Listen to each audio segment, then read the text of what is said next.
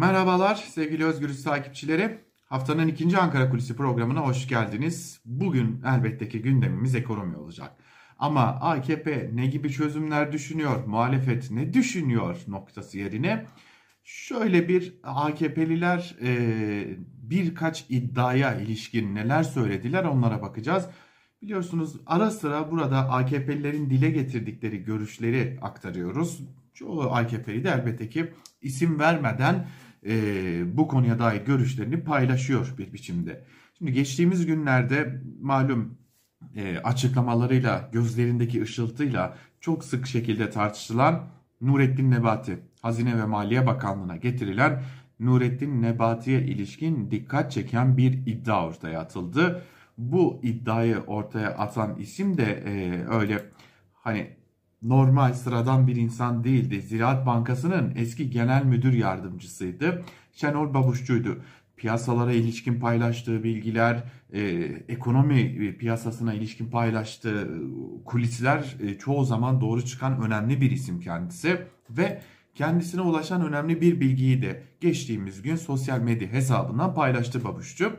Cumhurbaşkanının son dönemde yaptığı skandal açıklamalarla eleştirilerin odağı haline gelen Bakan Nebati'ye konuşma yasağı koyduğu ileri sürüldü. Erdoğan'ın Nebati'yi sert bir şekilde uyardı ve basına açıklama yapmamasını, toplantılarda konuşmamasını istediği iddia edildi. Şimdi bu çok önemli bir iddia. Bir cumhurbaşkanı yani yürütmenin şu an Türkiye'deki anayasa gereği yürütmenin başındaki isim e, o yürütmedeki bir bakana kaldı ki çok önemli bir bakanlığın e, koltuğunda oturan Hazine ve Maliye Bakanı'na diyor ki konuşma ve basına açıklama yapma. E, bu iddia bu şekilde. Görüştüğümüz AKP'liler bu iddianın kısmen aslında doğru olduğunu dile getiren başka bir bilgiyi bizlerle paylaştılar. Yani Babuşçu'nun paylaştığı iddia tam anlamıyla doğru değil ancak bazı bilgiler bence doğru olsaydı keşke dedirtecek cinsten. Şimdi Nebati'nin konuşma yasağı aldığı iddiası doğru değil. Cumhurbaşkanı Erdoğan Nebati'ye yani e, Bakan Nebati'ye konuşması konusunda ya da konuşmaması konusunda herhangi bir uyarı göndermemiş. Fakat başka bir uyarının varlığını yine AKP'liler doğruluyor. Cumhurbaşkanı Erdoğan'ın Nurettin Nebati'ye yani Hazine ve Maliye Bakanı'na yapacağı önemli açıklamaların e, ciddi bir şekilde kendisine iletilmesini yani Cumhurbaşkanı Erdoğan'ın danışmanlarına iletilmesini istediği, danışmanların bu açıklamaları bir yerde e, elden geçirdi ve daha sonra da Bakan Nurettin Nebati'ye gönderdi. Son şeklinde o olduğuna dair ilginç bir bilgi paylaşıyor AKP'liler. Yani bir bakan konuşma yasağından ziyade konuşurken neler söylemesi gerektiğini Cumhurbaşkanına bildiriyor ve Cumhurbaşkanının kendisi ya da danışmanları neler söylenebilir, neler söylenmez, ne söylenirse nasıl bir etki yaratır biçiminde bir redaksiyon gerçekleştiriyorlar. Ardından da Hazine ve Maliye Bakanı Nurettin Nebati açıklamalarını yapıyor. Bana kalırsa konuşma yasağı olsa çok daha az infial uyandırabilecek, çok daha az bu kadarı da olmaz dedirtecek cinsten bir iddia yine AKP'lilerin iddiası.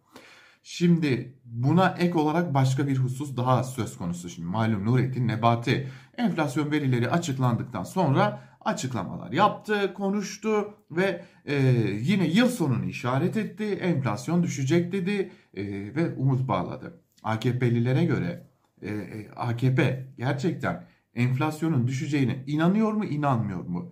Bana kalırsa enflasyonun düşüp düşmemesinden de ziyade düşüp düşmeyeceğinin açıklanmasından da ziyade buna inanıp inanılmaması önemli. Çünkü eğer var olan koşullarda her gün peşi sıra zamlar gelirken euroyu, doları yani döviz kurunu e, kontrol altında tutabilmek için arka kapıdan neredeyse 3 günde bir, bir haftada bir ya da 2 haftada bir e, döviz satışı gerçekleştirilirken yani kaba tabirle piyasaya müdahale edilirken eğer AKP'liler gerçekten de yıl sonunda enflasyonun %70'i geçmeyeceğine inanıyorlarsa ben enflasyonun yükselmesinden daha vahim bir durum görüyorum.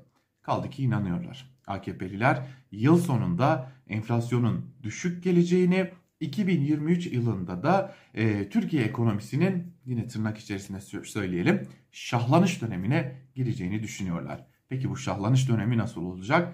Şöyle bir ipucu verelim. Ayrıntılarını yarın açıklayacağız. Çünkü AKP'nin seçim ekonomisi ayrıntıları da yavaş yavaş netleşmeye başlıyor. Yani 2023 yılında olası zamanında bir seçimde AKP ne gibi politikalar uygulayacak? Bunları da ya yarın ya da bu hafta içerisinde ayrıntılarıyla e, siz değerli Özgürüz Radyo dinleyicileriyle paylaşacağız.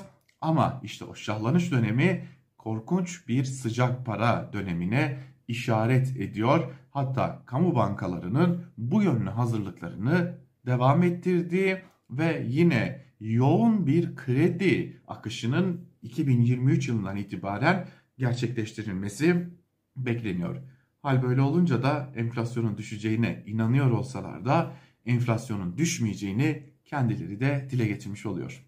Ankara Kulisi'nden bugünlük de bu kadar. Bir başka programda görüşmek umuduyla. Hoşçakalın.